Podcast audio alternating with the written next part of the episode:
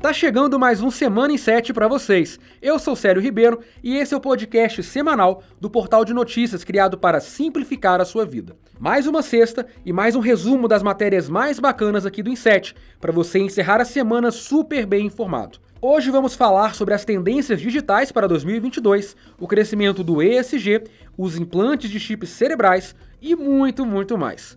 Vamos começar? O mundo será digital. Essa frase poderia até assustar e parecer meio utópica nos anos 70 e 80, mas hoje é simplesmente a realidade. Já se tornou quase impossível pensar em algo que não possa ser resolvido ou pelo menos adiantado de forma online. E com o mercado cada vez mais digital, as empresas precisam estar no meio virtual para continuarem vivas. Até porque quem não é visto não é lembrado. O Inset listou as cinco principais tendências de transformação digital para 2022. Uma delas já está sendo adotada há alguns anos, que é o trabalho remoto, muito utilizado por conta da Covid-19 e que deve permanecer mesmo após o tão sonhado fim da pandemia. O uso e a análise de dados e os cuidados com a segurança desses dados também são cruciais para a evolução segura dos negócios. Por fim, o futuro da internet deve ser amplamente discutido, incluindo temas como 5G, a indústria 4.0 e o metaverso. Ó, se você é bom de conta e ficou atento, percebeu que eu falei apenas quatro das cinco tendências. A última merece uma atenção muito especial de todos nós. É o ESG, ou ESG em inglês, sigla para Ambiental, Social e Governança. O conceito é usado para medir as ações das empresas nesses quesitos aí citados. As primeiras ideias sobre investimento responsável surgiram na década de 70, mas a sigla só começou a ser usada mesmo em 2005, em um relatório da Organização das Nações Unidas, a ONU. Uma companhia que adota as práticas de ESG consegue demonstrar com muito mais clareza que busca se desenvolver de forma sustentável. E o conceito é muito útil para que a população cobre posicionamentos e atitudes socialmente importantes das empresas privadas, e não só do poder público. Ó, oh, e se engana quem pensa que ESG é só meio ambiente. O conceito também leva em conta a inclusão social, o respeito aos direitos humanos e à diversidade, e também a responsabilidade financeira. Se você quiser descobrir as principais práticas de ESG e entender por que sua empresa deve adotá-las o mais rápido possível, leia o nosso conjunto de matérias especiais sobre o assunto e não fique de fora. Tá tudo aqui no link da descrição. Outra ideia que parece coisa de ficção científica, mas que está cada vez mais perto da realidade, é o implante de chips eletrônicos no cérebro. A Neuralink, empresa de implantes cerebrais do bilionário Elon Musk, confirmou que está se preparando para testar os chips em seres humanos. O dispositivo vai fornecer uma ligação entre diferentes partes do cérebro e sistemas eletrônicos, ajudando pessoas a recuperarem funções que foram perdidas por conta de algum acidente ou condição genética. É bem verdade que esse tipo de conexão com o cérebro já é estudada desde a década de 70 e usada com sucesso há uns 30 anos mas a tecnologia de Elon Musk traz novidades muito úteis. Além da maior capacidade de processamento, o chip da Neuralink usa conexões mais finas e mais flexíveis. Os modelos mais antigos, conhecidos como BCI, eram rígidos e podiam machucar a cabeça do paciente. Se você procurar no Google por fotos dos chips BCI, vai sentir uma sensação incômoda só de olhar para eles. Agora imagine como é usá-los por anos e anos seguidos. Bom, mas se tem uma coisa que Elon Musk tem tanto quanto dinheiro, é o gosto por polêmicas. E não foi diferente com os chips cerebrais. Entidades denunciaram casos de maus tratos e até morte dos animais usados no teste. A Neuralink se defendeu, divulgando fotos de vários animais, afirmando que todos viviam em boas condições e que eram tratados de forma correta. Outra polêmica envolve a ética desses implantes. Como são mais simples de serem colocados no cérebro, abriria a possibilidade de uma pessoa saudável poder usar o chip só para desenvolver um ou outro atributo específico, mesmo sem necessidade. E aí, você faria o implante no cérebro só para melhorar uma característica sua? Faz o seguinte: vai lá no Instagram, procura pelo portal Inset e responde a enquete que está nos stories. A gente quer saber sua opinião. E aí, tá gostando do nosso podcast?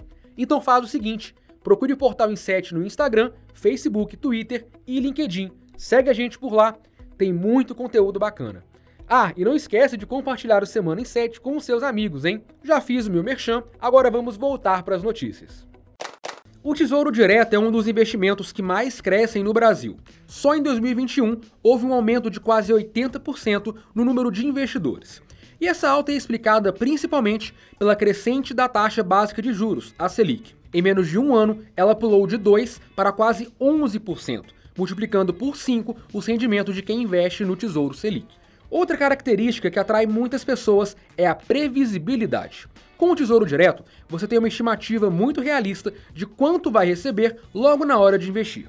Além disso, os riscos de prejuízo são muito pequenos, quase inexistentes.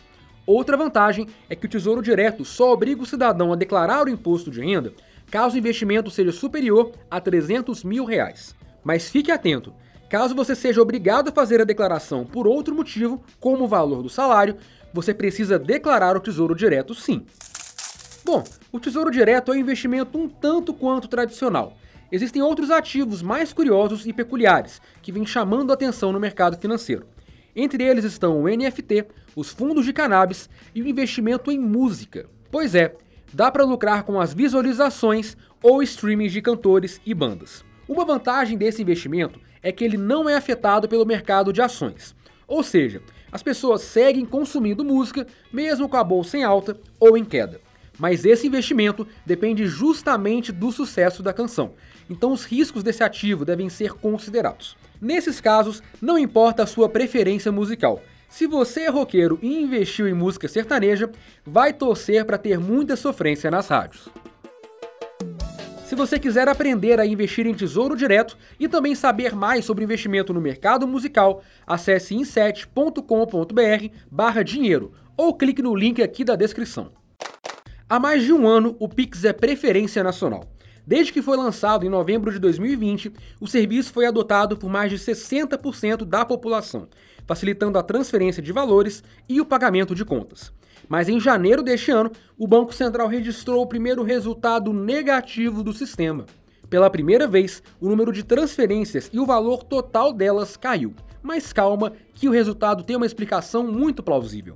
Segundo a análise do Inter, janeiro é um mês mais parado, quando as pessoas pagam mais contas e gastam menos. Por outro lado, dezembro é um mês muito forte para o comércio por causa do Natal e do Ano Novo. Então a queda entre os dois períodos era até esperada. No mais, o Pix continua fazendo sucesso, representando quase 20% do volume financeiro transferido no país. E tem tudo para crescer nos próximos meses com as novas modalidades Pix Saque e Troco. Para saber mais sobre essas novidades, já sabe, né? Corre lá no Inset. Para fechar o podcast de hoje, mais dados curiosos. O IBGE divulgou nesta semana uma pesquisa sobre o número de divórcios no país, que caíram 14% entre 2019 e 2020 foi o menor resultado dos últimos cinco anos. Mas se você pensa que a pandemia fez as pessoas desistirem da separação, bom, não é bem assim. Segundo especialistas em registro civil, a queda nos dados é por causa da dificuldade na coleta de informações e também no atraso dos divórcios judiciais, por causa do trabalho remoto. Ou seja, há o risco de ocorrer uma grande alta no número de separações nos próximos anos. O estudo do IBGE também revelou que os casamentos no Brasil têm durado cada vez menos e muitas separações acontecem antes do casal completar 10 anos de união. A matéria completa sobre este relatório do IBGE está disponível na aba Estilo de Vida do portal Inset e você acessa no link aqui da descrição. E é hora de dar tchau, ou pelo menos um até logo. Se você quiser ler e reler todos os conteúdos citados aqui no Semana em 7, basta acessar o link que está na descrição. Eu volto na próxima sexta, no fim da tarde, trazendo mais um resumo dos principais fatos da semana. E você já sabe, para mais notícias que simplificam a sua vida, acesse inset.com.br. Bom final de semana e até mais. Valeu!